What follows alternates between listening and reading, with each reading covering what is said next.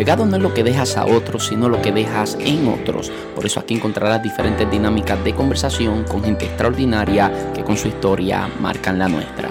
Bienvenido a Legado.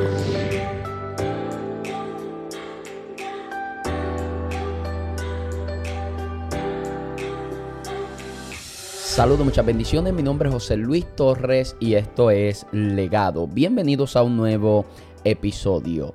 Por fin, hoy les traigo el segundo episodio, segundo episodio de Los Históricos. Y como de costumbre, en este programa no estoy solo, me acompaña el pastor Jonathan Vázquez. Pastor, bienvenido a Legado. Dios te bendiga, José Luis.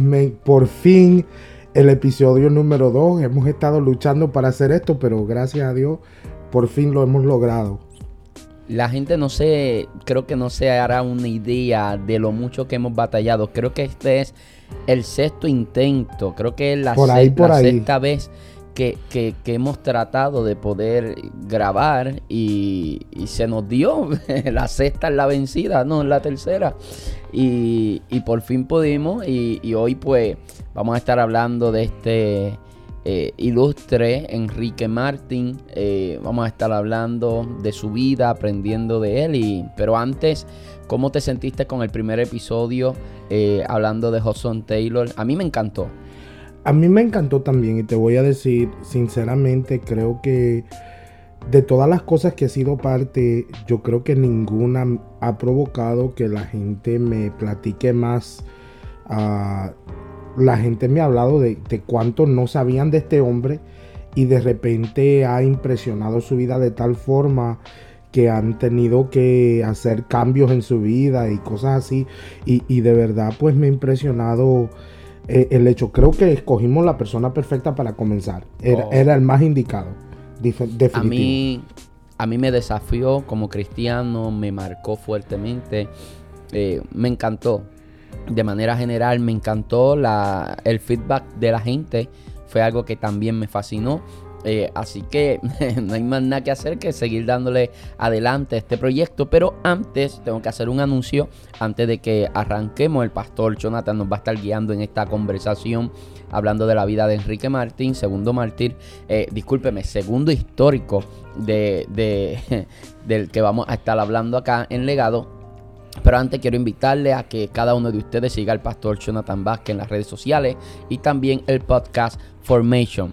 Formation Podcast, búsquelo en las diferentes plataformas de podcast donde pueda escuchar legado, puede escuchar Formation Podcast y el tipo de contenido que usted consume aquí en Legado también lo va a estar consumiendo en Formation Podcast. Lo único que allá puede consumirlo en inglés, en español, eh, temas variados. Eh, yo he sido parte del podcast, voy a volver a ser parte de, del podcast en alguno de los episodios y estoy convencido de que va a ser de mucha bendición a tu vida. Habiendo dicho eso, comencemos con la historia de Enrique Martín y para eso le cedo los micrófonos al pastor Jonathan Vázquez.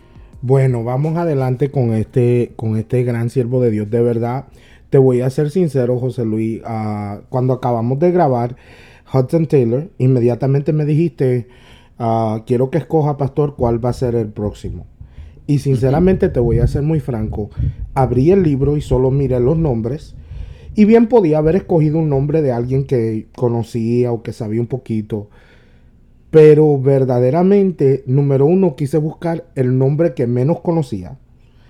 Y número dos, entre ellos, quería buscar algo que me destacara, que me llamara la atención. Y te voy a ser sincero, lo que me llamó la atención de Enrique Martín no fue su nombre, fueron las fechas. Porque cada uno de los nombres tenía las fechas debajo y vi el, el espacio, el lapso de, tiempo tan corto y dije, oh my God, murió jovencito. Y hice cálculos rápidos y me di de cuenta, esta es la edad mía y tuya. O sea, literalmente murió en el lapso de tiempo de, de la vida de nosotros y me cautivó el pensar, alguien con la edad de nosotros terminó teniendo una vida tan impresionante que alguien tuvo que escribir de él en un libro. Y dije, esa, es una persona de la que yo quiero saber.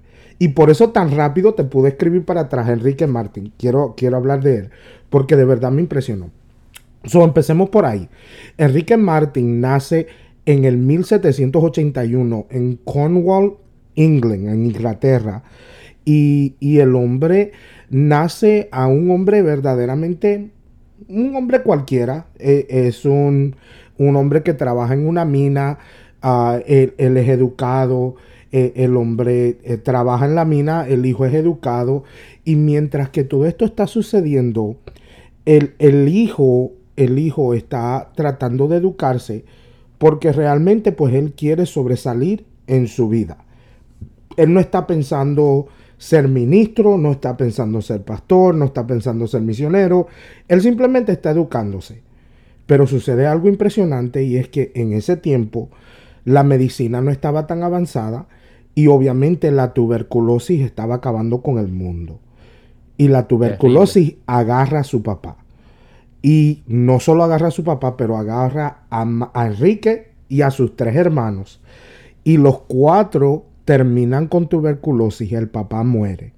Y es aquí a donde verdaderamente el curso de la vida de Enrique comienza a cambiar por siempre. Porque verdaderamente es a través de la muerte de su padre que él se siente motivado a comenzar a estudiar la Biblia. Y, me impresiona esto, José Luis, y, hago paréntesis porque la mayoría de la gente cuando llega la muerte de una persona cercana, como lo es un padre, una madre, un hermano, usualmente tiene uno de los dos extremos. O se acercan más a Dios o se alejan totalmente de Él. Y para una persona que no había conocido a Dios, era muy fácil yo hubiera pensado, era muy fácil que él hubiera culpado a Dios. O sea, el hombre, su papá murió no de un accidente, no, no, de, no de un problema, murió de una enfermedad que solo Dios podía haberle sanado. So, tenía toda la razón para culpar a Dios, decirle a Dios, yo no quiero saber de ti. Mas, sin embargo, esto le provoca el deseo de estudiar la escritura y comienza a leer, comienza a indagar, tanto así que comienza a meterse a, una escuela cristiana, quiere ahora comenzar a estudiar y se mete a una iglesia a trabajar. Y estamos hablando de un muchacho teenager, como diríamos nosotros. O sea, esto es un joven, literalmente en lo pleno de su vida, y él decide entregarse totalmente a la búsqueda de Dios cuando de repente conoce un hombre llamado Guillermo Carey, quien cambia su vida por siempre. En una, en una plática que está escuchando, en, un momento está escuchando un hombre llamado uh, Charles Simon, y, este hombre está hablando uh, acerca de la vida de Guillermo Carey. Y está hablando acerca de lo que Guillermo Carey ha hecho en la India como, como misionero trabajando en las misiones y él se siente motivado por esto. Pero hay una frase que dice, dice este hombre que marca su vida. Él dice, buscas grandes cosas para ti, pues no las busques. O sea, si, vas, si estás entendiendo que quieres buscar cosas grandes para ti, mejor no las busques porque no van a aparecer. Y esto se queda plasmado en él que la mejor forma de buscar cosas grandes para uno es no buscar para sí mismo, sino buscar el bien de otro. Y comienza a entregar su vida a lo que es la preparación espiritual y, y vaya, yo me sentí destacado. Una de las cosas que cuando me entrevistaste para legado, comenté fue que yo había sido uno de los ministros ordenados más jóvenes de mi organización, a mí me ordenaron a los 30 años y para mí eso fue una cosa espeluznante, tremenda, un logro grandísimo. Este muchacho lo ordenaron a los 22 años, José Luis. Es ridículo. 22 años. O sea, el, el, muchacho no bien había salido de colegio y ya lo habían ordenado al pleno ministerio. Una cosa pero increíble para mí y comienza a leer esta biografía de un hombre llamado David Brainerd. ¿Ok? Y, aquí, aquí me detengo porque esto me impresiona esta parte y, no sé si, si, después tú quieras comentar algo. So, David Brainerd es un misionero también, pero es un misionero a los nativos de América. Y, David Brainerd es especial porque no solo es misionero, pero David Brainerd muere a los 29 años. Y él lee esta biografía, que dicho sea de paso otra vez, tenemos un hombre de 29 años que alguien sintió, tuvo una vida tan impresionante que tuvo que escribir un libro de él. So, tenemos uno, Increíble. uno de 30 y pico y uno de 29. Y literal, yo estoy como que, Señor, que algún día, cuando yo tenga 70, alguien quiera escribir un libro de mí. Porque me deja pasmado. So, este hombre lee la historia de David Brainerd y cuando está leyendo la, la historia de él, él dice que siente dentro de él, yo voy a morir joven. Y como voy a morir joven, quiero gastar el poco tiempo que me queda, es lo que describe él. El poco tiempo que me queda, lo quiero gastar sirviéndole al Señor y entregándome totalmente para Dios. Lo que a mí me impresiona, porque la verdad es que gente que tiene poco tiempo de vida, usualmente quiere gastar el tiempo de vida que le queda o pasando ese tiempo con su familia o, o marcando cosas que no han hecho, viajando el mundo. No, no, no. Él pensaba, me queda poco tiempo, que dicho sea de paso, le quedaba poco tiempo. Nosotros sabemos cuánto tiempo le quedaba, no le quedaba mucho, pero le queda poco tiempo y ese tiempo él decide dárselo al Señor. So, a mí me impresionó eso. Eso es algo que es importante, el ser consciente de que nosotros no tenemos mucho tiempo. Un sabio dijo en cierta ocasión que nosotros hablamos de matar el tiempo como si no fuera el tiempo el que nos está matando a nosotros. Y a veces nosotros decimos, déjame matar el tiempo mientras que veo esta película, mientras que estoy en las redes sociales. Y realmente es, es el tiempo el que nos está consumiendo a nosotros. El único que gobierna sobre el tiempo es Dios, pero todos nosotros somos esclavos del tiempo, ricos y pobres, sabios y necios, tenemos las mismas 24 horas del día, los 365 días al año. Y esto es algo que es importante. Y lo que yo quiero puntualizar acá es cómo el ser consciente del poco tiempo que él tenía lo ayudó a canalizar su vida, el potencial que tenía en la obra y misión según el llamado que Dios le había dado a él. Un llamado que viene del corazón, que nace de la pasión. Un, llamado que luego de leer la biografía de David Brainer, no sé si lo pronunció correctamente, luego de leer la biografía de él, se enciende en él esa misma pasión. Yo soy partidario de que el llamado de Dios a nuestra vida está más cerca de nuestra pasión que de nuestro talento. Hay personas o sea, nosotros por lo regular calificamos a la gente y decimos, fulano de seguro Dios le llamó a esto porque quizás tiene talento haciendo algo que nos indica a nosotros que quizás eso es lo de él. Y si es muy bueno en la música, de seguro Dios lo llamó a ministrar en la música. Pero puede que su pasión no esté en la música, aunque tenga un gran talento para la música.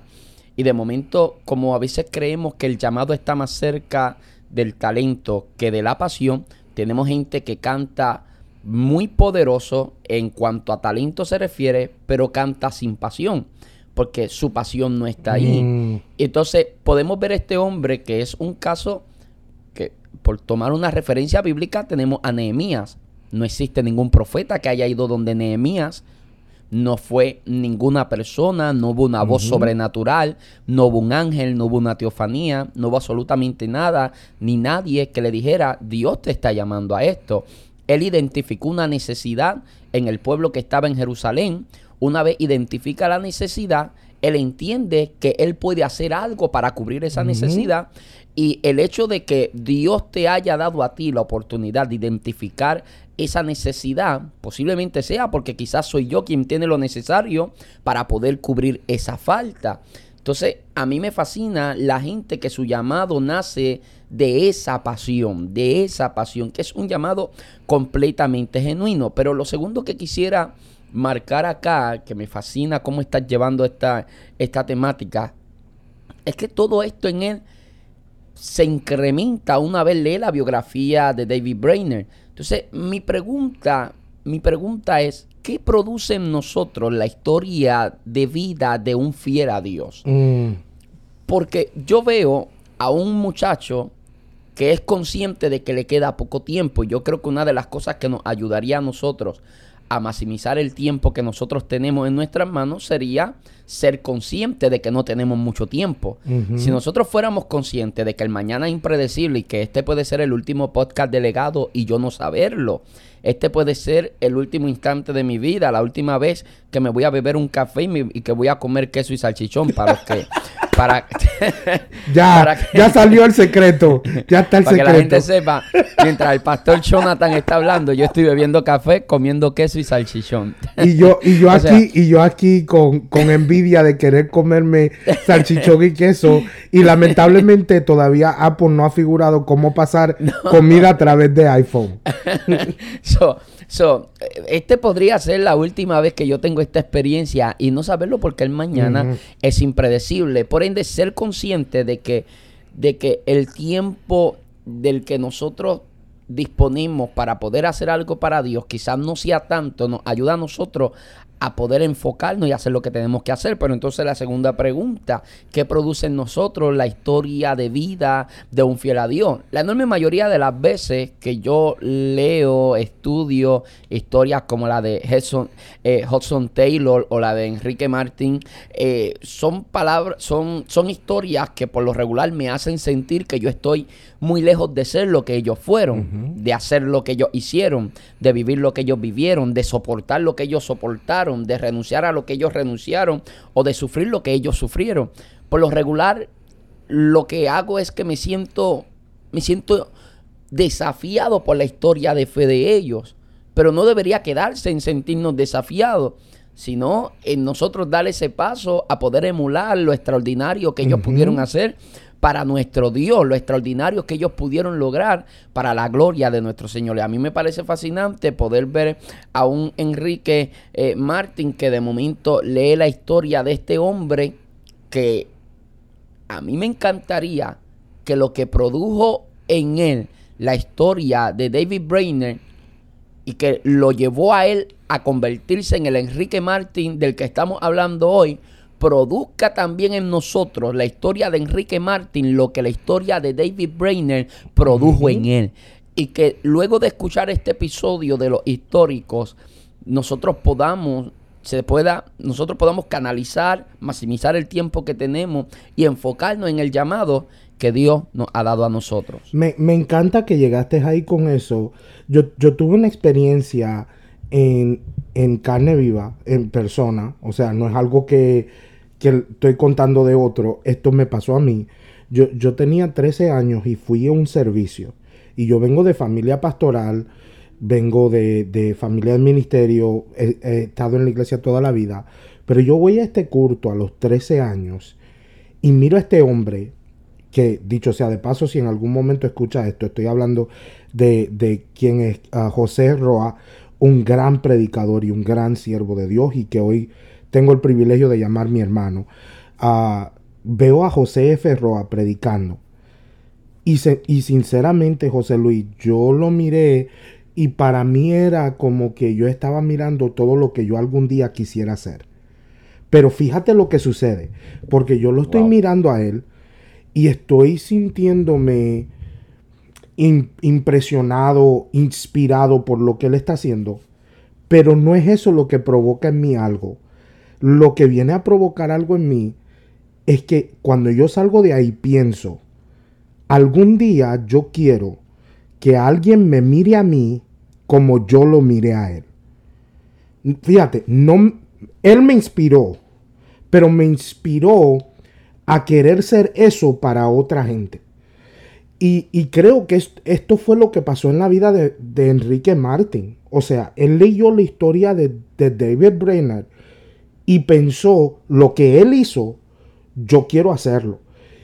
Y, alguien, alguien miró la vida de Enrique Martin y pensó tanto de ella que tuvo que escribir la historia porque para ellos lo que Enrique Martin hizo causó lo mismo que David Brainerd causó para él. O sea, esto se debe convertir en una cadena. Se debe convertir en una cadena.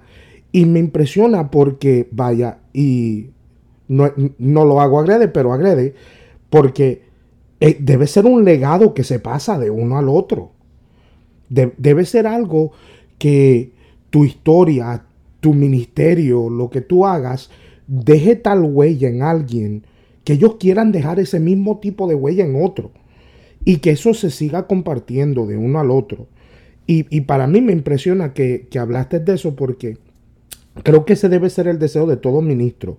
No solo impresionar a la gente con sus palabras o alcanzar grandes logros, pero que después que nosotros partamos, que ya no estemos aquí, que alguien quiera cargar ese legado y dárselo a otro y causar ese mismo tipo de impacto en otra persona. Si logramos eso, yo creo que entonces nos podemos sentir más exitosos que si nos dan un premio o un, reconocimiento o algún título ministerial, porque la realidad esas cosas son efímeras, por más que valen, pasa, pero lo que dejamos en otras personas, eso queda por siempre.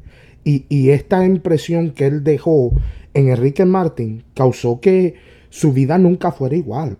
Fíjate, fíjate lo que dice, no el libro que nosotros, del cual nosotros sacamos información, estaba buscando en otra fuente que creo que, si mal no me equivoco, era Wikipedia. By the way, de Enrique Martin se sabe muy poco. Sí, demasiado poco. Hay, que buscar y buscar para poder hacer lo que estamos haciendo aquí. Literal, literal hay muy poco. Yo creo que de Hudson Taylor habían como, como 15 páginas y, y, eso solo en el libro que estábamos leyendo. Y de Enrique Martin, yo creo que me leí lo que había de él en, en 10 minutos. Yo creo que como en 10, 15 minutos. Y, me yo llegué a, pensar, Yo llegué a pensar que lo escogiste a él porque era la historia más corta. no, no. Pero vaya, en otro tiempo quizás sí hubiera sido capaz de hacer eso. Pero no. no, la, la, verdad, o sea, creo que estaba mirando en Wikipedia que él leyó la biografía, caminó una barra. Y iba, oh, iba camino una barra. O sea, no es que él era una persona súper santa. No, no, no, no. Era una persona común y corriente. Y la historia de este hombre le provoca querer cambiar su vida y dedicarla al Señor. O sea, tan impresionante fue la vida que dicho sea de paso, ahora tenemos que apuntar en algún lugar, en algún momento de los históricos, hay que hablar de David Brenner.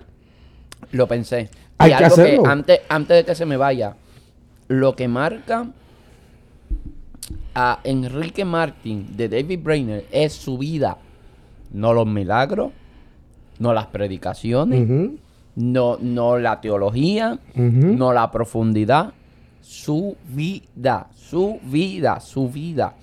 Si la gente comprendiera que a través de lo que somos podemos marcar más que a través de lo que hacemos, procuraríamos invertir más en quiénes somos que en qué es lo que hacemos.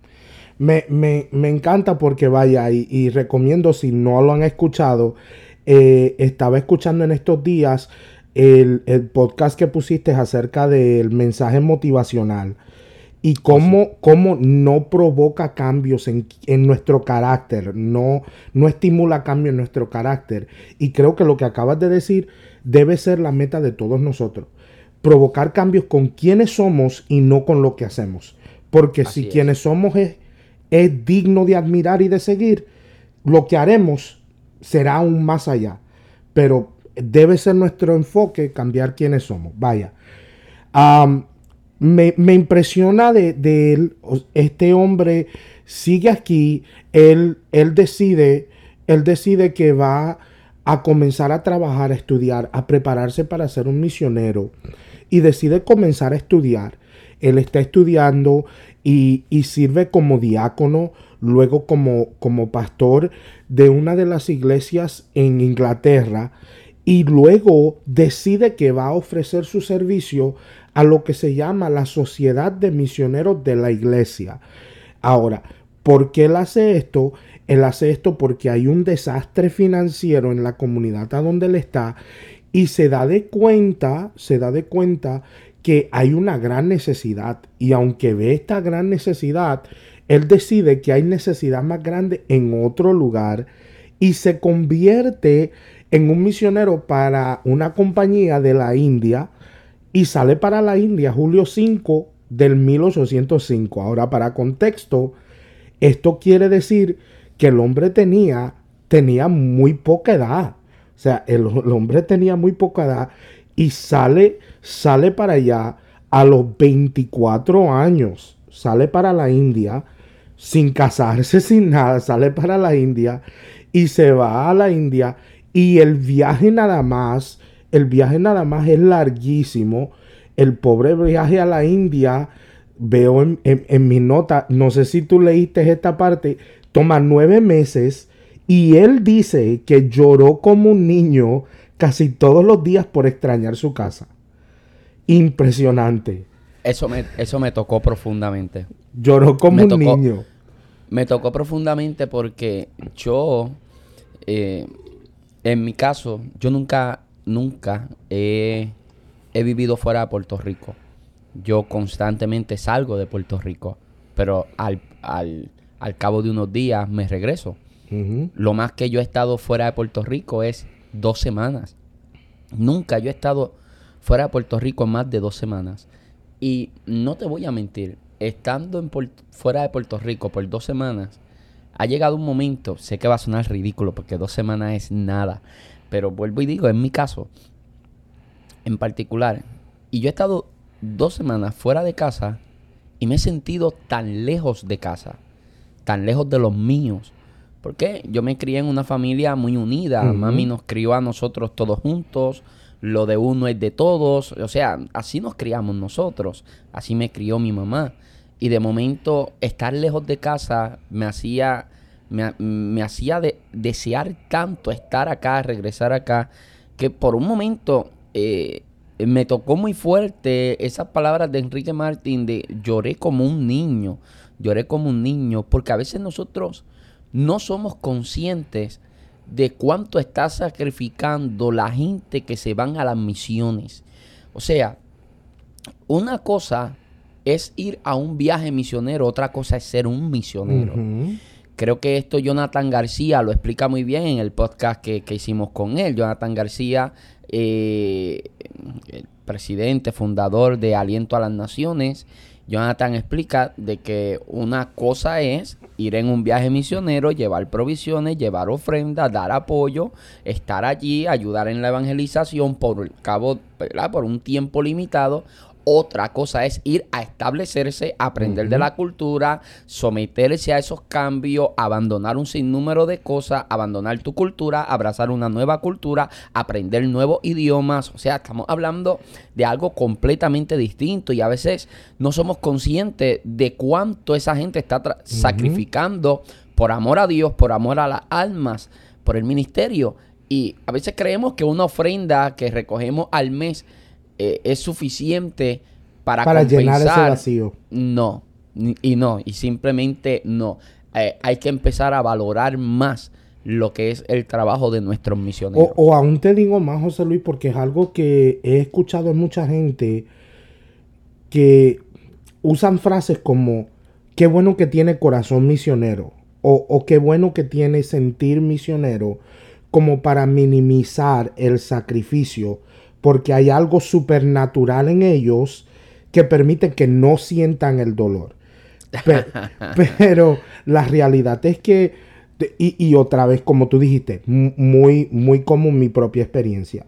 Yo me tuve que mudar a California. El Señor me sacó de Florida, donde estaba toda mi familia, y me mudé a California para casarme y comenzar ministerio allá. Y por seis meses me muda solito al estado de California antes de casarme. Si yo vivía en un apartamento solo y aunque yo conocía gente en California, no era mi casa, no era mi casa.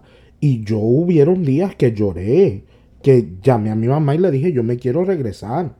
O sea, y, y estamos hablando de un lugar a donde yo crecí. No es como que era un lugar extranjero para mí.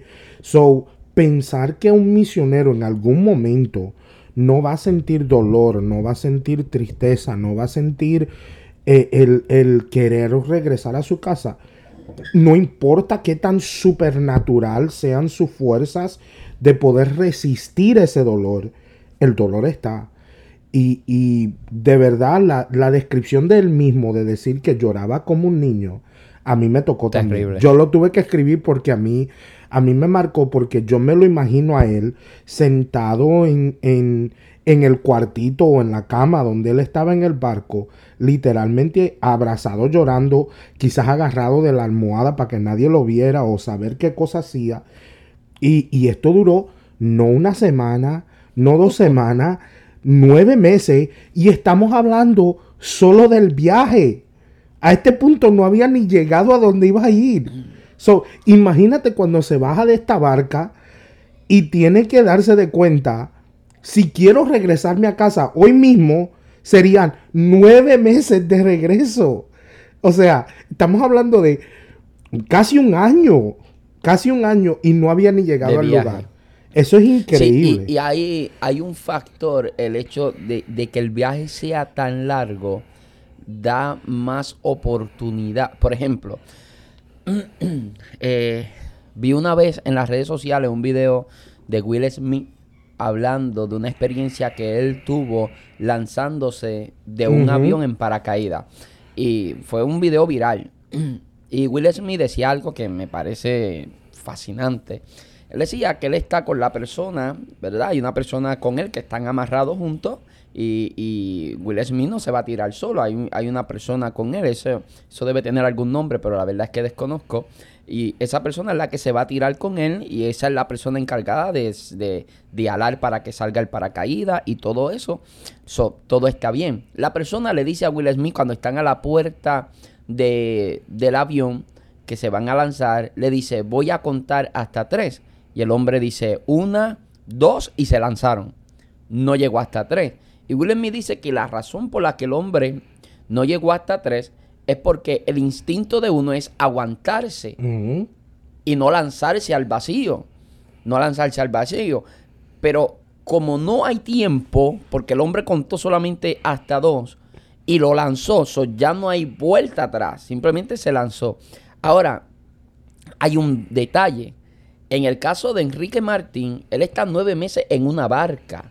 Nueve meses en una barca. Y eso es demasiado tiempo como para que la incertidumbre cale profundamente en él y comience a afectarle.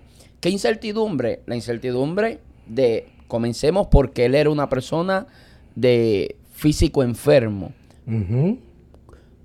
sigamos con que él está yendo a uno de los países más difíciles de evangelizar uno de los terrenos más difíciles para ir a evangelizar, sin lugar a duda, la India. No que era, que sigue siendo hasta el día de hoy.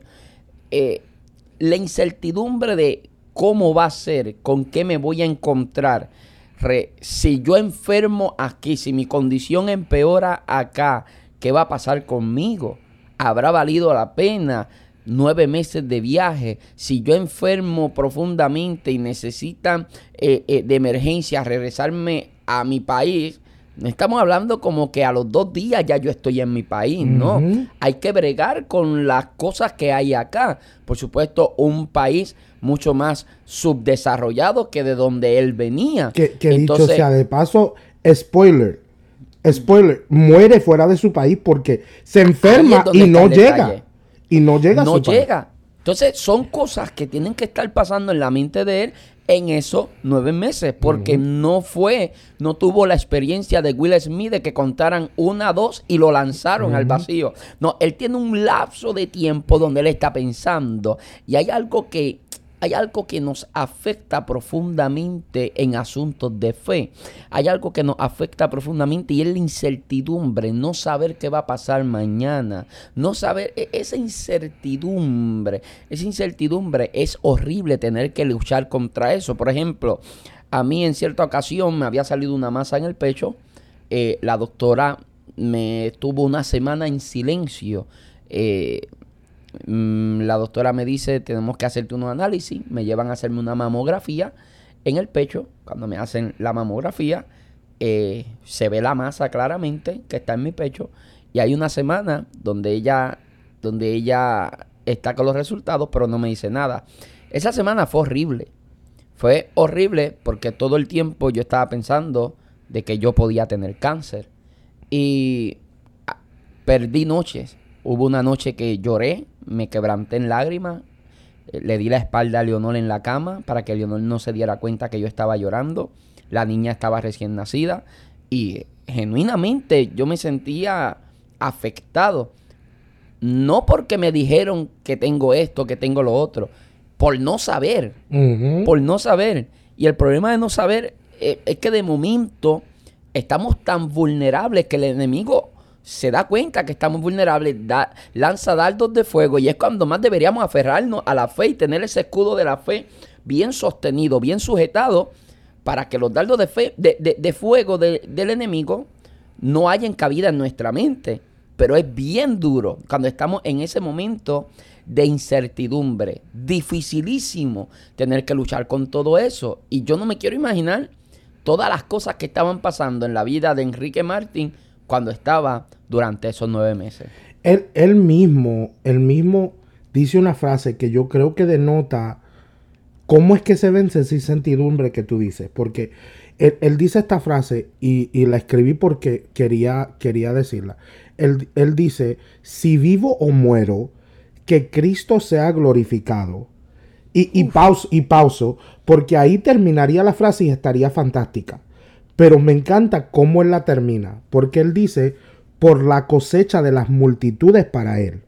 O sea, no era solo de darle gloria a Dios, era, ojalá en mi vida sirva de tal forma que lleguen multitudes a Dios a través de mí.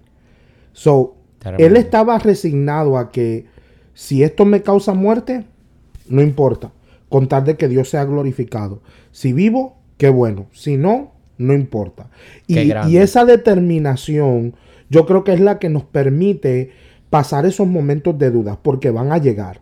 Pero cuando tú estás determinado a hacer lo que Dios te manda, y más que eso, entiendes la responsabilidad que es el salvar almas para el reino, el usar el tiempo que tienes para atraer personas al camino de Cristo y compartir las buenas noticias, eso sobrepasa. Hay algo que yo siempre le decía cuando enseñaba la clase de jóvenes, yo siempre le decía la frase, el propósito siempre vale más. Porque mm. cuando llegan los momentos que nosotros estamos en, en duda de si vale o no vale, si debo o no debo, en esa incertidumbre, lo mejor que podemos hacer es recordarnos el propósito de Dios siempre valdrá más que lo que nosotros estamos pasando. Siempre valdrá más de lo que estamos pensando. So, para mí me impresiona que, aun siendo una persona tan joven, aun siendo una persona que estaba enferma, aun siendo una persona que estaba consciente que tenía poco tiempo, él estaba determinado a que el propósito valía más. Hay algo que me gustaría resaltar de la vida de Enrique Martín que, que en la en el en el libro que nosotros nos estamos basando, que se me acaba de ir el nombre del libro y el, y el autor. Biografías de, de... Espérate, te la doy ahora. Ajá, en, lo, que, en lo que el pastor me, consigue eh, el nombre del libro y el autor para, para que para que aquellos que son amantes de la lectura puedan buscarlo. En este libro que, estamos tomando como fuente principal para, para esta serie de los históricos. Biografía de grandes cristianos Orlando Boyer. Orlando Boyer, eh, cuando nos está dando esta información eh, de Enrique Martín, de su vida, antes del viaje, antes de que él partiera a la India, nos habla de un hábito que había desarrollado Enrique Martín. Y es que dice que tenía por costumbre levantarse de madrugada y salir a caminar solo por los campos para poder gozar de una comunión íntima con Dios. Y yo quisiera resaltar esto porque recién me estaba hablando de la fe, la determinación que este hombre tenía que enfrentaba la incertidumbre de la que antes yo hablaba, la incertidumbre que pudo haberle eh, abrazado mientras estaba en esos nueve meses de embarcación dirigiéndose hacia la India. Esta fortaleza, esta fe tan sólida, es producto también de estos buenos hábitos que este hombre ya había desarrollado. Eh, este hombre no, este jovencito había desarrollado. Había desarrollado el hábito de levantarse de madrugada, salir a caminar solo por los campos, para gozar de la comunión íntima con Dios. Y aquí quiero, quiero detenerme, porque quizás algunos dirían, los super espirituales, no, la comunión íntima con Dios es de rodillas, es con la Biblia abierta. Eh, y hay personas que tienen su forma de poder hablar con Dios. Hay personas que quizás no pueden, les cuesta arrodillarse y hablar con el Señor de la manera tradicional en la que nosotros acostumbramos a orar y simplemente caminan por la casa mientras que hablan con Dios y van caminando de un lado hacia otro conversando con Dios y cada cual tiene su experiencia y, y hay que respetar la experiencia de cada quien. Ahora, hay algo que a mí me gusta y es el hecho de que él salía a caminar y meditaba, él acostumbraba mucho a meditar acerca de la presencia del Señor, a meditar acerca de la palabra del Señor. Y yo creo que el tiempo de meditación es tan importante como el tiempo de oración y de lectura bíblica, porque en la meditación nosotros somos iluminados a verdades reveladas que no habíamos conocido y de las cuales no nos percatamos a través de un tiempo de lectura. Me explico cuando yo estoy leyendo la Biblia, hay cosas que yo no puedo ver al momento, pero es en un tiempo de meditación donde mis ojos son abiertos, soy iluminado a esa verdad bíblica que ya está revelada ahí, pero que yo no había podido ver. Entonces, la meditación en la palabra del Señor es un mandamiento, Josué 1.8. Nunca se apartará de tu boca este libro de la ley, sino que de día y de noche meditarás en él, para que guardes y hagas conforme a todo lo que en él está escrito, porque entonces harás prosperar tu camino y todo te saldrá bien, le dijo el Señor a Josué. Meditar en la palabra del Señor es importantísimo, claro, para que guarde y hagas conforme, no es solamente para que medite, para que aprenda, sino que lo guarde, lo ponga en práctica y esto te asegurará que tu camino será bendecido. Ahora, a lo que yo quiero destacar es a ese tiempo de meditación. En el caso de Enrique Martín, él salía a caminar por el campo. En el caso de otras personas, salen a correr por las tardes y mientras corren van meditando en la palabra del Señor. Incluso ahora mismo puede que nos esté escuchando alguien que está corriendo. Puede que nos esté escuchando alguien que está haciendo ejercicio. Sí, si está corriendo, tu queso y salami lo hizo sentir mal. posiblemente, posiblemente. Y, te voy a decir, te voy a decir algo. Posiblemente esta persona que nos está escuchando mientras hace ejercicio es un tiempo que aprovecha mientras que fortalece su cuerpo, fortalece también su espíritu y está siendo doblemente efectivo, ¿no? Doblemente eficiente, eh, eh, eh, administrando correctamente su tiempo. Por ende, a mí me gusta el hecho de ver un hombre que saca tiempo para lo que viene siendo esa intimidad con Dios, pero cuando hablo de ese tiempo de intimidad con Dios, no necesariamente eh, de la manera tradicional. Ahora, quiero aclarar, yo no estoy diciendo aquí que no hay que arrodillarse a orar y no estoy diciendo acá que no hay que abrir la Biblia y leerla. No, no es lo que estoy diciendo, porque no tiene en qué meditar si no lees la Biblia. O sea, seamos... Eh, esto se cae de la mata, como dice el puertorriqueño. Por ende, usted necesita un hábito de lectura para que luego usted tenga en qué meditar. Entonces usted puede, usted puede meditar en la palabra mientras que está en el trabajo, mientras que está en la universidad, mientras que van manejando. Usted puede meditar en la palabra. O sea, pero la meditación es muy importante. Específicamente lo digo porque a mí me funciona respecto a mi vocación como predicador. Constantemente yo tengo que estar preparando sermones y una de las cosas que más me ayuda a poder comprender cosas que yo estoy leyendo, y de seguro te sucede, pastor, cuando yo estoy leyendo la Biblia, estudiando alguna porción bíblica, preparando algún sermón, a veces me sucede que siento que hay algo ahí que yo no estoy viendo.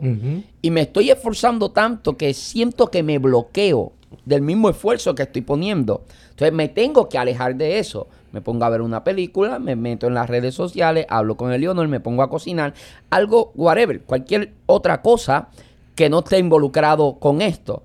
Pero mientras que estoy allá, al cabo de un tiempo empiezo a meditar en esa palabra que estaba estudiando. Y mientras que tengo este tiempo de meditación, de momento soy iluminado. O sea, meditar es importante, meditar nos ayuda a nosotros poder ver cosas que durante el tiempo de lectura no podemos ver.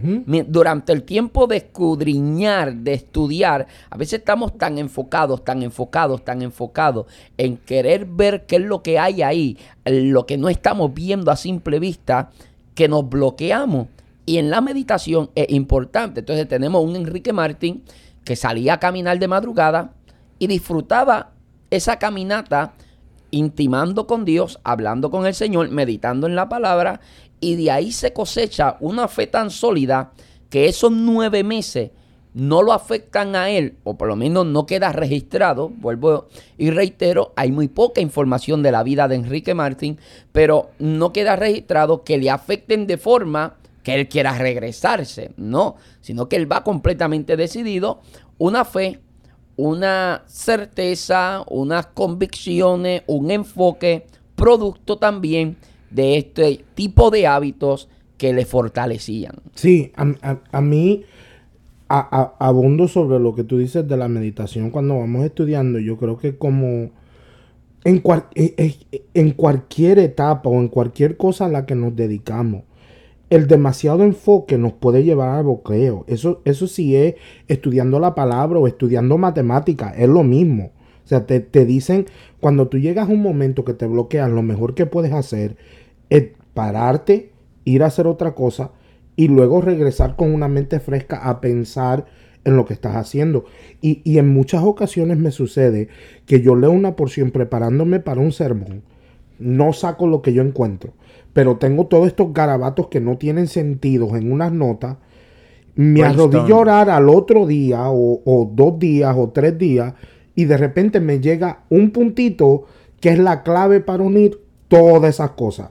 Y me llega dos o tres días después en un momento de oración, en un momento que yo no estoy ni considerando. O sea, a mí me pasaba montando rompecabezas. No sé si han montado rompecabezas. Eh, yo tengo aquí varios, no, mentira, no los tengo aquí. Están en casa de mi mamá. Mi mamá tiene eh, no sé, no sé qué cantidad de rompecabezas, pero algunos son, la enorme mayoría son de 500 piezas y tiene algunos de 1000 y creo que tiene uno de 1500. Wow. Entonces, eh, cuando en el 2017, 20 de septiembre del 2017, pasa el huracán María por Puerto Rico, eh, la isla queda devastada, se cancelan las agendas, no hay luz, no hay agua, no estamos en una situación un poco difícil el poco entretenimiento que teníamos eran los juegos de mesa. Entonces, Leonor y yo teníamos algunos juegos de mesa con los que jugábamos eh, y nos entreteníamos. No teníamos la niña, éramos solo nosotros dos. Y algo que yo recordé fue que mami tenía esos rompecabezas en la casa y mami no estaba en Puerto Rico. mi mamá estaba en Tesa. ¿Quién, ¿Quién, ganaba más de los juegos? ¿Tú o Leonor? Sé franco. Ah, había un juego que era como Scrabble, más o menos, algo parecido que Eleonor casi siempre me ganaba. Eh, ¿Cuál es Scrabble? Espérate, que El de las palabras. No, no, en Scrabble ganaba yo siempre. Yo, eso ah, iba a ah, decir ah. yo, me sorprende. No, no, en yo hubiera pensado que tú. Eh, eh, el otro juego es que tiene en el medio que uno lo hunde y sale un número. Era ese, ese. en ese Leonor me ganaba mucho, me ganaba mucho. Casi siempre, la mayoría de las veces me ganaba ella en ese. Eh, la cuestión es que un día recuerdo, mi mamá no estaba en Puerto Rico para esa temporada del huracán, ella estaba viviendo en Texas y voy a la casa de mi mamá y me traigo, empiezo a traerme los rompecabezas y cuando Leonor se iba para el trabajo, que yo me quedaba aquí solo, sin internet, sin celular, sin absolutamente nada, solamente leyendo, aparte de la Biblia me compré cinco novelas eh, eh, eh, en libros y, me, los me las leí. Entonces, ¿qué pasa? Que cuando estoy en esta temporada, cuando me cansaba de leer, me iba a los rompecabezas. Y a veces estaba ahí montando los rompecabezas y llegaba un momento en que no encontraba las piezas. Y es precisamente lo que estamos hablando. Cuando me iba, despejaba la mente, a veces pasaba caminando por la mesa, por al lado de la mesa y así de reojo veía una pieza y sabía exactamente a dónde, debía ir. A dónde debía ir. Mientras que cuando estaba ahí tan enfocado, tan enfocado, no me, no me sucedía. Es la importancia de la meditación, claro, el equivalente, ¿no? Estoy llevándolo a, a, a, esto. Eh, con la meditación en la palabra del Señor y en la formación de sermones, yo creo que sucede exactamente lo mismo. Sí, yo, yo creo que para, para nosotros como predicadores, yo creo que es una cosa indispensable tener un balance en el tiempo de estudio y tiempo de meditación y de espejo. Porque el demasiado estudio también te puede afectar. Y, y, una de las cosas que me impresiona, que de verdad envidio de Enrique Martín, y yo no sé si quizás tú eres más espiritual que yo y me perdonan los que son súper espirituales aquí que van a decir el pastor está siendo demasiado transparente o está diciendo cosas que no debe decir. Yo envidio a la gente que pueden orar 7, 8, 5 horas, 4 horas. Envidio a la gente aún que yo no sé si a ti te ha pasado que tú estás orando y has luchado para meterte a ese momento de intimidad y estás llegando y de repente suena tu teléfono y te desenfoca totalmente. Yo conozco a gente, una de las personas que, que, admiraba mucho por eso, que envidiaba mucho esa parte de ella, era mi mamá. Mi mamá podía estar orando, sonaba su teléfono, ella lo contestaba, enganchaba el teléfono y volvió a orar como si nada y la misma conexión de nuevo. Y yo decía, pero ¿cómo? O sea, ¿cómo ella puede mantener esa conexión con Dios así, entre medio de una conversación, como si tuviera dos mentes separadas y una para Dios y una para todo lo demás? Y, y me impresiona que en la historia de Enrique Martín, él mismo dice, parece que yo puedo orar cuanto yo quiera sin cansarme. Y eso yo lo envidio porque yo me arrodillo y a veces oro por el mundo entero, oro por todos los países, oro por toda la 28 minutos. 28, 28 sería mucho. A veces han pasado 14 con 39 segundos. Y yo digo, pero Dios amado Señor, ¿qué es lo que está pasando? O sea, no, hay, hay días que sí me puedo arrodillar y puedo pasar 2, 3 horas delante del Señor y qué bueno pero no es algo que yo puedo hacer constantemente, no es algo que, que se ha creado en mí esa, esa habilidad supernatural, porque yo creo que es dada por Dios la habilidad de poder interceder de esa forma. Aparte de que hay otros factores, por ejemplo, yo sé lo que es, esto nunca lo he dicho, eh, no, no, no aquí en, en legado, pero, por ejemplo, eh, yo sé lo que es arrodillarme y estar cinco horas orando. ¿Sabes? Estar cinco, incluso seis horas de oración. Pero eso yo lo hacía cuando yo tenía 16 años, 17 años, no trabajaba, no tenía novia, no tenía celular, no tenía las responsabilidades, el ministerio no era lo que es hoy en día, no tenía hijos. Estamos hablando de que hay otros factores, de que si hoy en día si hoy en día yo quisiera orar ocho horas, prácticamente se me hace imposible. Imposible. Entonces, por lo regular, cuando yo veo una persona que dice, no, yo oro, yo oro ocho horas al día, eh, no pongo en duda que ore ocho horas al día. Eso yo no lo pongo en duda. pones en duda si hacen alguna otra cosa. Eh, eso es lo que pongo en duda. Yo pongo en duda si está casado y si está casado, si tiene un buen matrimonio, eh, si tiene si tiene hijos, pongo en duda si es un buen padre. Y vaya, si, todas esas cosas son ciertas, aplauso para usted. Si usted puede mantener un buen matrimonio, una buena familia y orar ocho horas al día, qué bueno. Gloria a Dios. Porque sin orar ocho horas al día, hay cosas, hay muchas cosas que no hago en mi casa por las cuales Leonor me pelea y Leonor me está insistiendo, hay que hacer esto, hay que hacer aquello otro. Si yo orara ocho horas al día, lo poco que hago no, se, no se hiciera. Entonces, eh, eh, el Leonor te votaría de la casa porque no ah, te votaría de la casa. Entonces, eh, no estamos diciendo que no hay gente. Hay gente que genuinamente oran ocho horas al día y que tienen esa, esa bendición. Y yo tuve una, una etapa donde yo podía orar cinco o seis horas, como antes dije, pero era un tiempo donde prácticamente yo estaba viviendo en el templo.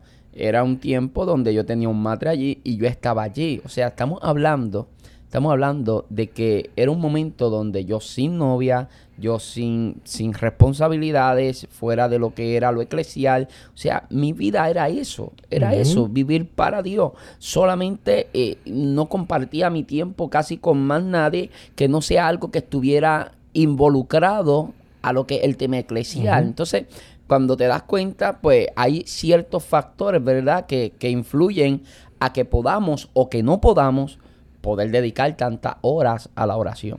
Sí, sí, de verdad, para mí eso me impresionó de él. Vaya, vamos, llevamos una hora, José Luis, y él no ha llegado a India todavía. No, vamos a darle. Vamos, vamos a pedirle que llegue a India. Porque me impresiona una cosa más del viaje. Él tardó nueve meses, pero nosotros no podemos estar nueve meses aquí. No, para nada. Especialmente porque, vaya, ya tú, ya tú diste el, secreto del, salami y el, y el queso. Yo doy el secreto de que son las dos de la mañana. Okay. Oh, son las 2 de, la, de la mañana y en Puerto Rico está pasando un huracán. Y en Puerto Rico hay un huracán ahora mismo. Sí, son, no podemos estar nueve meses. Pero me, me impresiona una cosa más del viaje. Y es que él dice que el sufrimiento de él, extrañar su casa, lo hace identificarse con el sacrificio de la cruz. Y eso para mí fue impresionante porque yo creo que la mayoría de nosotros honramos el sacrificio de Cristo, pero no nos podemos identificar con él. Y para mí son dos cosas muy diferentes. Porque es una cosa honrar. repítelo, repítelo. Es una cosa honrar el sacrificio de Jesús. Y es otra identificarte con el sacrificio de, Jesús. Y, esto es lo que yo creo que Pablo verdaderamente quiere decir cuando él dice y ser partícipe de sus padecimientos. O sea, Pablo está diciendo, es una cosa que tú mires lo que Cristo hizo y tú lo valores y tú lo aceptes. Es otra cosa que tú mires lo que Cristo hizo y entiendas, algún día me tocará sufrir así a mí. Y si tengo que sufrir así, vale la pena porque Cristo lo hizo por mí. Entonces, yo creo que la mayoría de nosotros, si tuviéramos que identificarnos con el sacrificio de la cruz, sería porque estamos pasando un momento doloroso en nuestra vida y no seríamos capaces de aguantarlo. Sinceramente, yo, yo, yo te soy franco. Eh, he hablado, eh, hablé en legado un poco cuando me hiciste la entrevista y creo que hablé en, el, en, el, episodio de Enrique Martín acerca de las pérdidas que hemos tenido en, en mi vida a perder a mi, a mi mamá, a mi hermano. Y una, y una de las cosas que yo verdaderamente cuestioné fue si yo podía seguir sirviendo al Señor después de eso. Porque yo pensaba, un dolor así me va a partir por la mitad. Yo no voy a poder. O sea, yo no pensaba que era superhéroe y no que todavía, todavía yo no creo que soy superhéroe. So, el hecho de que él en ese momento está llorando como un niño, está sobre este barco y se identifica con Cristo, yo creo que fue lo que también le dio la fuerza de decir, bueno, si Cristo murió por mí y pasó todo eso, lo que yo estoy pasando ahora, como dirían en Puerto Rico, es un bombito al piche. De hecho, quisiera citar a Pablo. Cuando Pablo escribe la segunda carta a los Corintios, capítulo 4, hay unos versos bien afamados, pero que a veces no entendemos bien el contexto y, la esencia de lo que Pablo está diciendo. Pablo dice, eh, capítulo 4, segunda de Corintios, los versos del 7, del 7 al 14, Pablo dice, pero tenemos este tesoro en vasos de barro, para que la excelencia del poder sea de Dios y no de nosotros, que estamos atribulados en todo, mas no angustiados, en apuros, mas no desamparados, perseguidos, eh, perseguidos, mas no desamparados, derribados, pero no destruidos. Llevando en el cuerpo siempre, oye esto, llevando en el cuerpo siempre por todas partes la muerte de Jesús, para que también la vida de Jesús se manifieste en nuestros cuerpos. Ahora, verso 11, porque nosotros que vivimos siempre estamos entregados a muerte por causa de Jesús, para que también la vida de Jesús se manifieste en nuestra carne mortal. 12, de manera que la muerte actúa en nosotros y en vosotros la vida. O sea, Pablo está diciendo, en nosotros, el grupo misionero que a él le acompaña, en nosotros actúa la muerte, pero en ustedes la vida. 13. Pero teniendo el mismo espíritu de fe conforme a lo que está escrito, creí, por lo cual hablé. Nosotros también creemos, por lo cual también hablamos, sabiendo que el que resucitó a Jesús a nosotros también nos resucitará con Jesús y nos presentará juntamente con vosotros. 15. Porque todas estas cosas padecemos por amor a vosotros, para que abundando la gracia por medio de mucho, la acción de gracias sobreabunde para gloria de Dios. Por tanto, no desmayamos. Antes, aunque este nuestro hombre exterior se va desgastando, el interior, no obstante, se renueva de día en día, porque esta leve tribulación momentánea produce en nosotros un cada vez más excelente y eterno peso de gloria, no mirando nosotros las cosas que se ven, lo que me está pasando, sino lo que no se ven. Pues las cosas que se ven son temporales, pero las que no se ven son eternas. Mm. Esto es una clara, una clara explicación de lo que usted, de lo que tú estabas hablando, pastor, pero en palabras del apóstol Pablo. y, y, a veces nosotros no comprendemos lo extraordinario de estos hombres que se entregan por amor al Señor y que son partícipes que se pueden identificar con, con, lo que Cristo hizo, con lo que Cristo padeció por amor a otros. Nada se compara al sacrificio de Jesús, en eso nosotros estamos claros. Pero que llevan en su cuerpo las marcas, llevan en su cuerpo las marcas por amor al Evangelio y amor a los santos y a los perdidos también. Entonces que ellos digan, en nosotros opera la muerte para que en vosotros pueda estar la vida.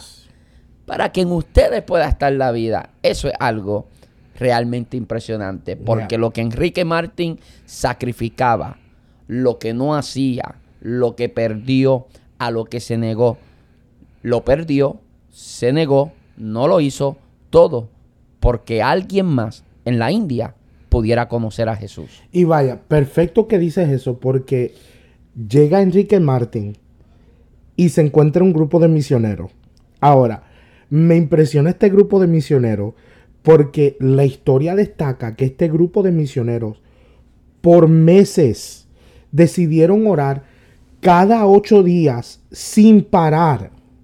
O sea, esta gente se iba cada ocho días, un día entero, sin detenerse todo el día, clamando y rogando al Señor que Dios enviara a un hombre para que les ayudara.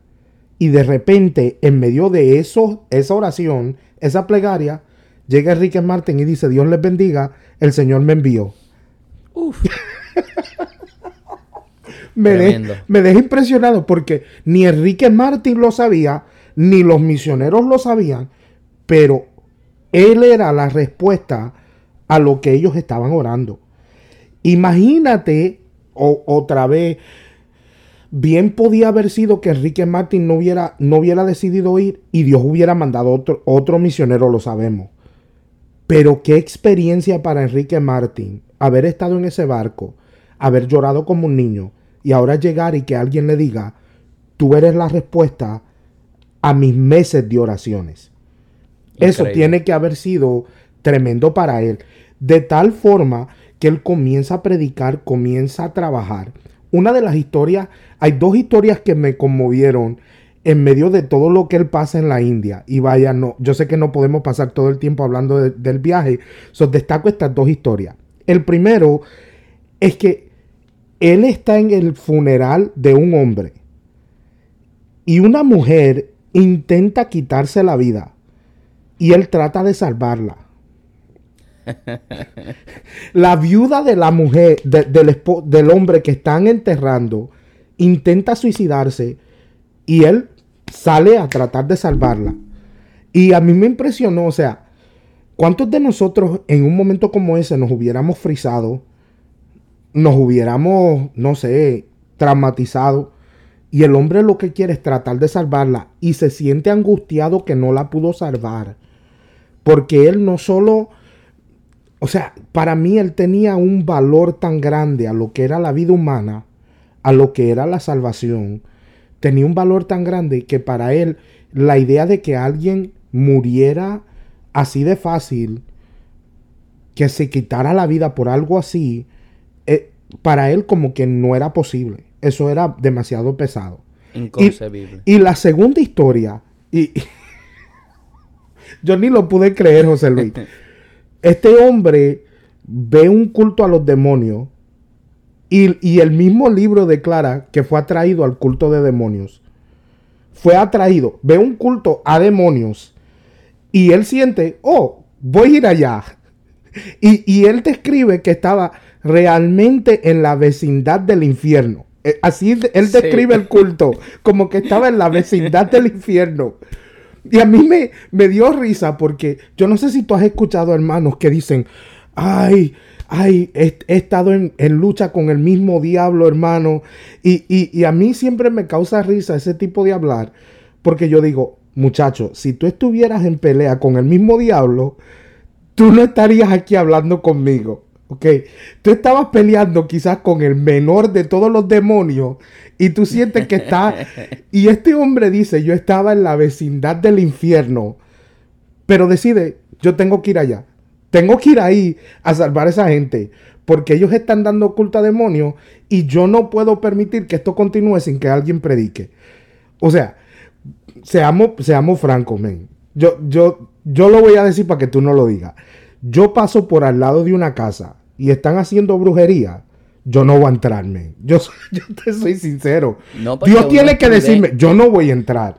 Uno, uno, uno es sabio en este tipo de manejo. O sea, cuando nosotros hablamos de guerra espiritual y de personas que practican lo opuesto a nuestra fe, por ejemplo, yo conozco de personas que entraron en un en una temporada espiritual muy difícil porque estaban ministrando y fueron a un lugar y rompieron un altar dedicado a un dios pagano eh, a demonios y de momento lo hicieron sin dirección del espíritu porque se emocionaron, se entusiasmaron al momento y luego eso trajo unas repercusiones espirituales a su vida porque se salieron del marco de, de lo que Dios lo estaba guiando a hacer. Y esa, ese tipo de cosas es bien importante que nosotros lo entendamos. Pero lo que está pasando con Enrique Martín es que él está en una de las culturas más paganas que existe en el mundo, si no es que es la más pagana. Eh, ¿qué pasa? Que él está en una cultura donde existen millones de dioses. Millones de dioses. Y vaya, yo te puedo decir, José Luis, porque gracias a Dios yo fui allá. Y, y te voy a decir, es impresionante. Tú vas en un auto y te estoy hablando ahora. Yo no me quiero imaginar en el 1800 cuando él estaba, porque ahora hay muchos edificios y hay, hay, mucha tecnología, pero en aquellos tiempos de seguro las imágenes y los ídolos habían abundado aún más. Pero tú caminas en un auto y literalmente a cada cinco pies hay un ídolo de diferentes tamaños. Es, increíble. Estamos hablando, estamos hablando de una tierra que quizás sea la más eh, la más idólatra, uno de los lugares eh, donde más reina la idolatría. Y el hecho de que él sea atraído y, movido hacia ese lugar es algo muy de Primera de Reyes capítulo 18. Es como cuando Elías va a, a, desafiar él a, a los profetas de Baal. Es algo muy guiado es algo muy dirigido por Dios. Eh, no es como que cualquiera puede entrar a la vecindad del, infierno. Y entrar, exactamente, como bien en las palabras de Enrique Martín me parece fascinante. Incluso cuando yo estaba estudiando la historia, que leí eso, me pareció súper curioso. Sabía que teníamos que detenernos aquí. No, de, de verdad, o sea, la historia de este hombre, porque es que para mí es un muchacho. O sea, no es ni un hombre que lleva Tú, pensarías que es un hombre que lleva 30 años reprendiendo demonios. No, no, no, no. Esta es su primera experiencia. Y Dios lo atrae a este culto de demonios para que él sea un agente de cambio en un lugar terrible. Para mí eso me impresionó. Ahora, me, me, me, me, muevo hacia adelante porque él, él solo está en la India por seis años. Seis años y pico. Un poquito más de seis años. Pero hay una cosa que él, él mismo testifica y es que él a veces no veía mucho fruto a su predicación. Pero eso a él no lo desanimaba, porque él estaba enfocado en algo que para él era más importante, y era la traducción de la escritura. Según lo que leí, él tradujo la Biblia al lenguaje de una cuarta parte de los seres humanos para ese tiempo. O sea, el 25% de las lenguas que habían en ese momento, él tradujo la Biblia a esos lenguajes. Eso me dejó, estamos hablando de 30 años, o sea, en 6 años, este hombre interpretó la Biblia, Dios sabe a cuántos lenguajes. Eso es lo primero. Lo segundo, Dios sabe cuánta gente llegaron al Señor, porque muchas de las lenguas, según estaba leyendo, Él fue el primero que las interpretó. O sea, no es como que era algo que él estaba terminando la interpretación de otro, sino que habían dialectos y lenguas que nunca habían recibido el Evangelio en esa lengua. Y él lo interpretó para que recibieran por primera vez la Biblia entera en ese lenguaje. Y esto a mí me impresiona por dos razones. Número uno, porque él estaba enfocado en el panorama grande. Y, hoy en día, es algo que te he escuchado decir a ti, es algo que yo trato de decir siempre, estamos en una cultura que queremos resultados instantáneos. Queremos likes, queremos follow, queremos view, queremos que la gente escuche y, y nos sentimos amedrentados cuando gastamos, como de seguro tú haces, cuatro o cinco horas editando un video, editando un podcast y que cinco personas lo escuchen o que seis personas lo vean.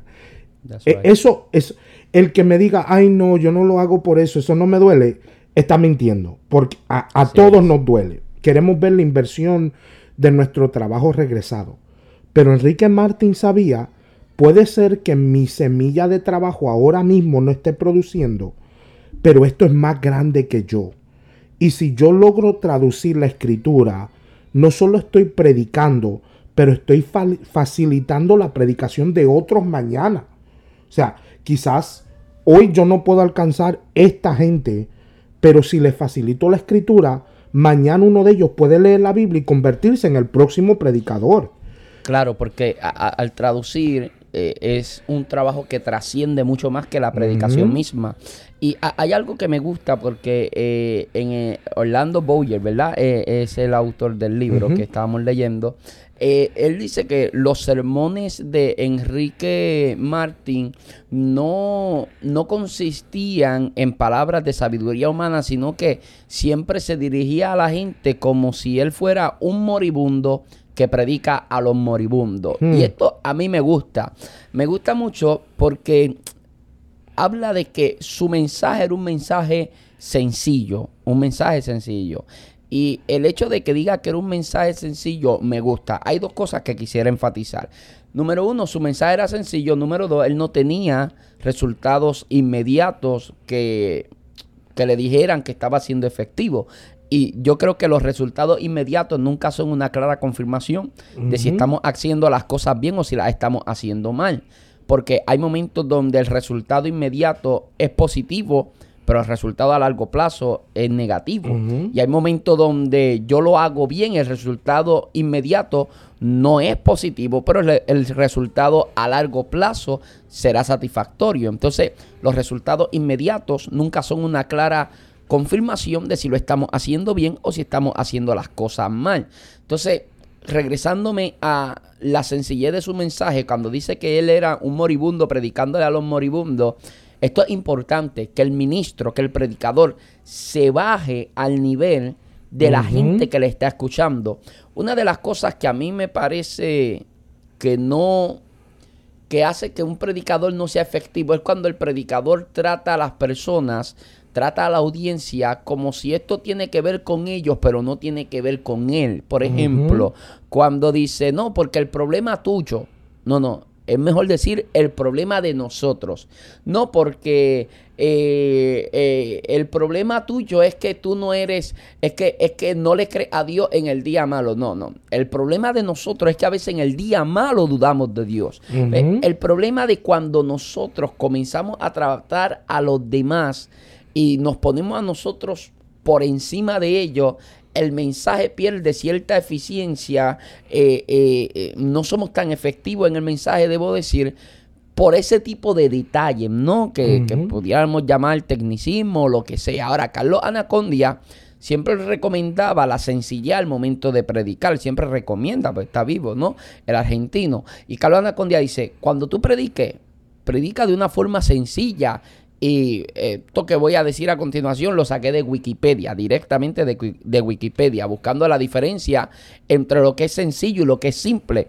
Porque yo soy, yo, yo pienso que Jesús fue sencillo en su forma de enseñar. Jesús era muy sencillo en su manera de predicar, pero no fue simple. Pero no era simple. Y es que, ve, Jesús fue sencillo, pero no era simple. Entonces, leo de Wikipedia. A diferencia de muchas lenguas, el castellano permite diferenciar entre lo simple y lo sencillo. Recordemos, lo simple es llano, es fácil, es falto de profundidad. Pero lo sencillo es certero, es esencial, es preciso, es sobrio, mm. es cueto, claro y puede también ser modesto. Por ende, cuando nosotros hablamos de que algo sencillo es algo que es más preciso, es más esencial, quizás no es tan elaborado porque no abunda en otras cosas que no sea en lo esencial. Entonces, esto es importante que nosotros lo tengamos en mente para aquellos que nos estamos formando como predicadores. Es importante que nosotros comprendamos que es importante ser sencillo en el mensaje. ¿Por qué? Porque en este último tiempo estamos tratando de ser tan profundo que nos estamos colgando en el ABC del Evangelio. Entonces hay cosas que siguen siendo efectivas. Hay cosas del ABC del Evangelio, que es Cristo, que es la palabra, que es la sangre, que, o sea, hay cosas que son sencillas, pero que es lo que ha llevado a la iglesia a tener la efectividad que ha tenido a lo largo de los años desde que Cristo ascendió al cielo. Entonces, estas cosas son importantes y ver un hombre que va a la India, que llega allí en el mes de abril del 1806, como la respuesta de la oración a esa gente que estaba allí clamando, ver este hombre que llega no con el mensaje más profundo, con un mensaje sencillo, pero efectivo, eso debería inspirarnos a nosotros a que nos evaluemos y y lo digo, pastor, porque yo voy a muchos congresos donde los jóvenes me dicen, oh, qué bueno, estamos deseosos de que nos suelte esos códigos profundos. Pero ¿de qué código estamos hablando? Estamos, o sea, hoy en día tenemos más códigos que las calculadoras. ¿Cómo es posible? Que ahora todo es código, todo es profundo. Tenemos que tener mucho cuidado con eso. Entonces, más que procurar ser profundo, hay que procurar ser efectivo. De eso es que se trata. Y si ser efectivo me va a llevar a mí a tener un mensaje más sencillo, pues prefiero ser sencillo y efectivo que ser profundo pero inefectivo. Eso es cierto. Estoy completamente de acuerdo con eso. Vamos a la recta final. Vamos, vamos ya. E, el, el hombre termina su trayectoria durante el tiempo que está en la India, cuando no estaba predicando, estaba o traduciendo o orando. Impresionante. O traduciendo o orando. Me impresiona que el, hombre muere, le da una tuberculosis horrible, el hombre se enferma, lo quieren regresar a Inglaterra y no llega. So, lo entierran en otro país. Él no está enterrado en Inglaterra. Pero quiero destacar lo que dicen de él después que él parte. Porque hay hay tres cosas que leí de otra gente acerca de él que me impresionaron. Número uno, alguien lo llamó el hombre más histórico, más heroico de la iglesia de Inglaterra. Eso es impresionante. Más heroico, no el, no el más poderoso, el más heroico. O sea, lo que él hizo era digno de admirar. Eso me impresionó. De toda la iglesia de Inglaterra, que dicho sea de paso, es para mí una de las iglesias, como ente mayor, una de las iglesias misioneras más poderosas del mundo. O sea, estamos hablando de la iglesia que en realidad esparció el evangelio posiblemente más que ninguna otra otra otra nacionalidad. y donde más se han levantado hombres tan extraordinarios históricamente.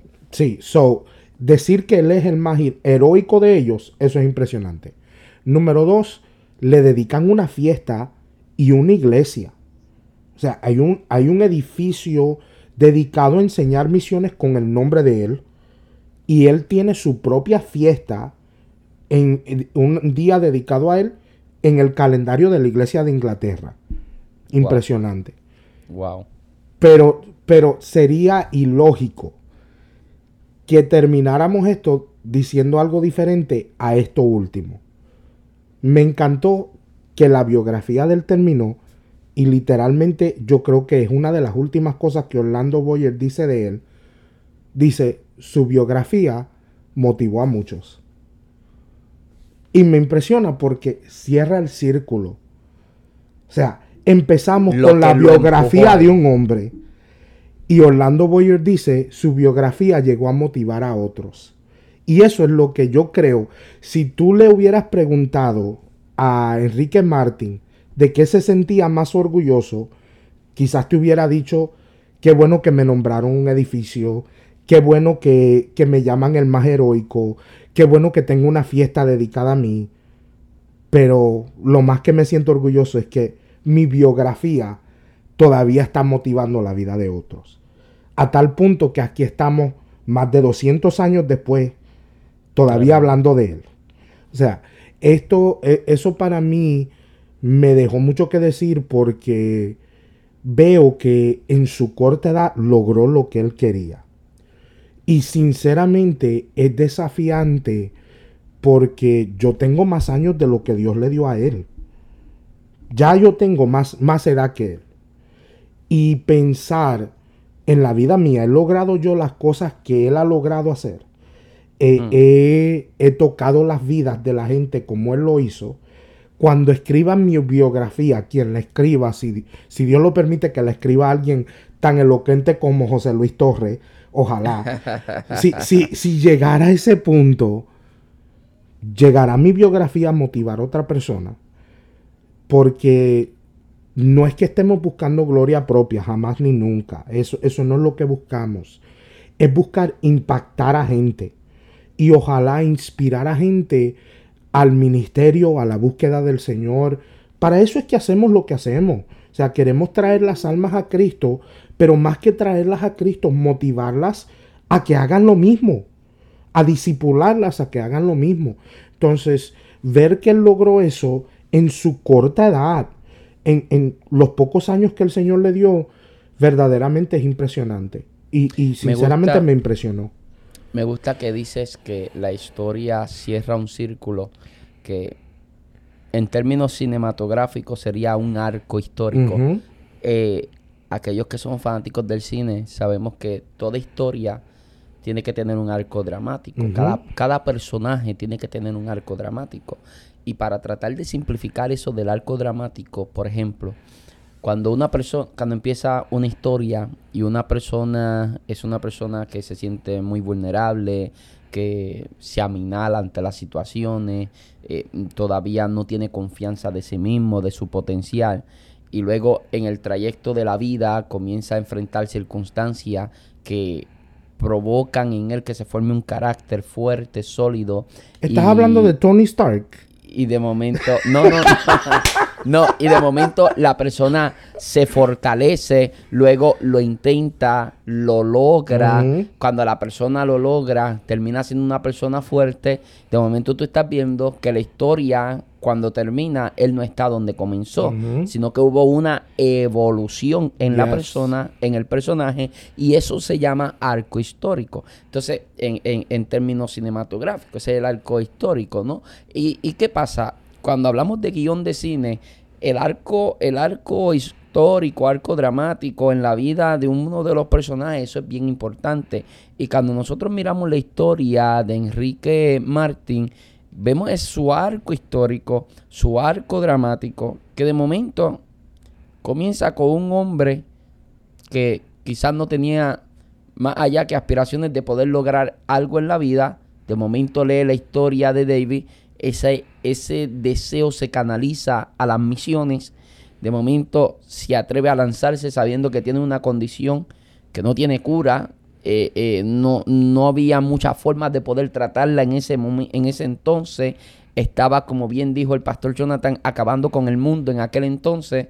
Se lanza, aprovechando el poco tiempo del que él era consciente que le quedaba. Se vuelve un hombre heroico, como bien se dice de él.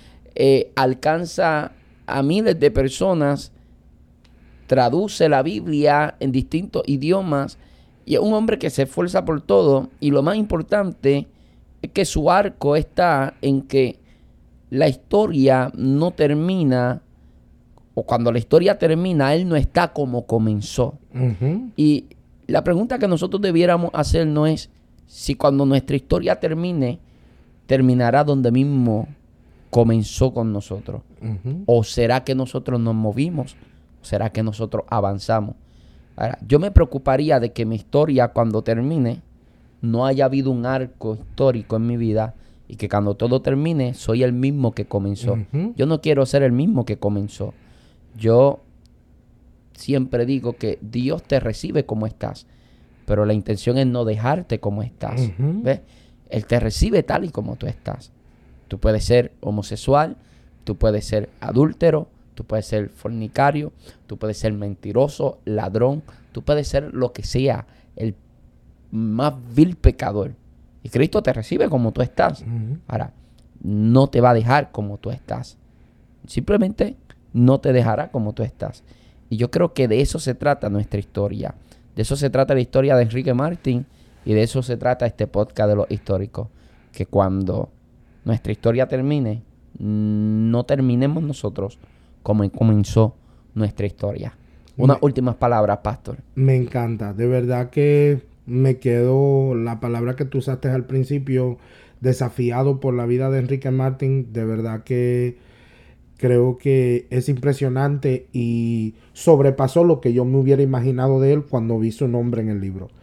Sinceramente no sabía nada de él, no me hubiera imaginado ah, que su vida era tan impactante aún en tan poco tiempo y es impresionante para mí que aunque no sabemos muchos detalles de él, los que sabemos son capaces de marcar tanto nuestra vida que dejan una huella que nunca nos dejará igual. De verdad, impresionante. No, yo altamente bendecido con la historia de Enrique Martín. Gracias, Pastor, por hacer una excelente labor conduciendo esta conversación. Eh, se nota que te preparaste mucho mejor que yo para hablar de este, de este hombre. Eh, muy, pero que muy bendecido con la historia de Enrique Martín. Eh, a los que nos están escuchando, les digo que compartan este episodio para que pueda ser de bendición a la vida de alguien más. Yo creo que estas son historias que nos inspiran, que nos motivan a acercarnos a Dios, a serle fiel a Dios, a hacer algo por el Evangelio.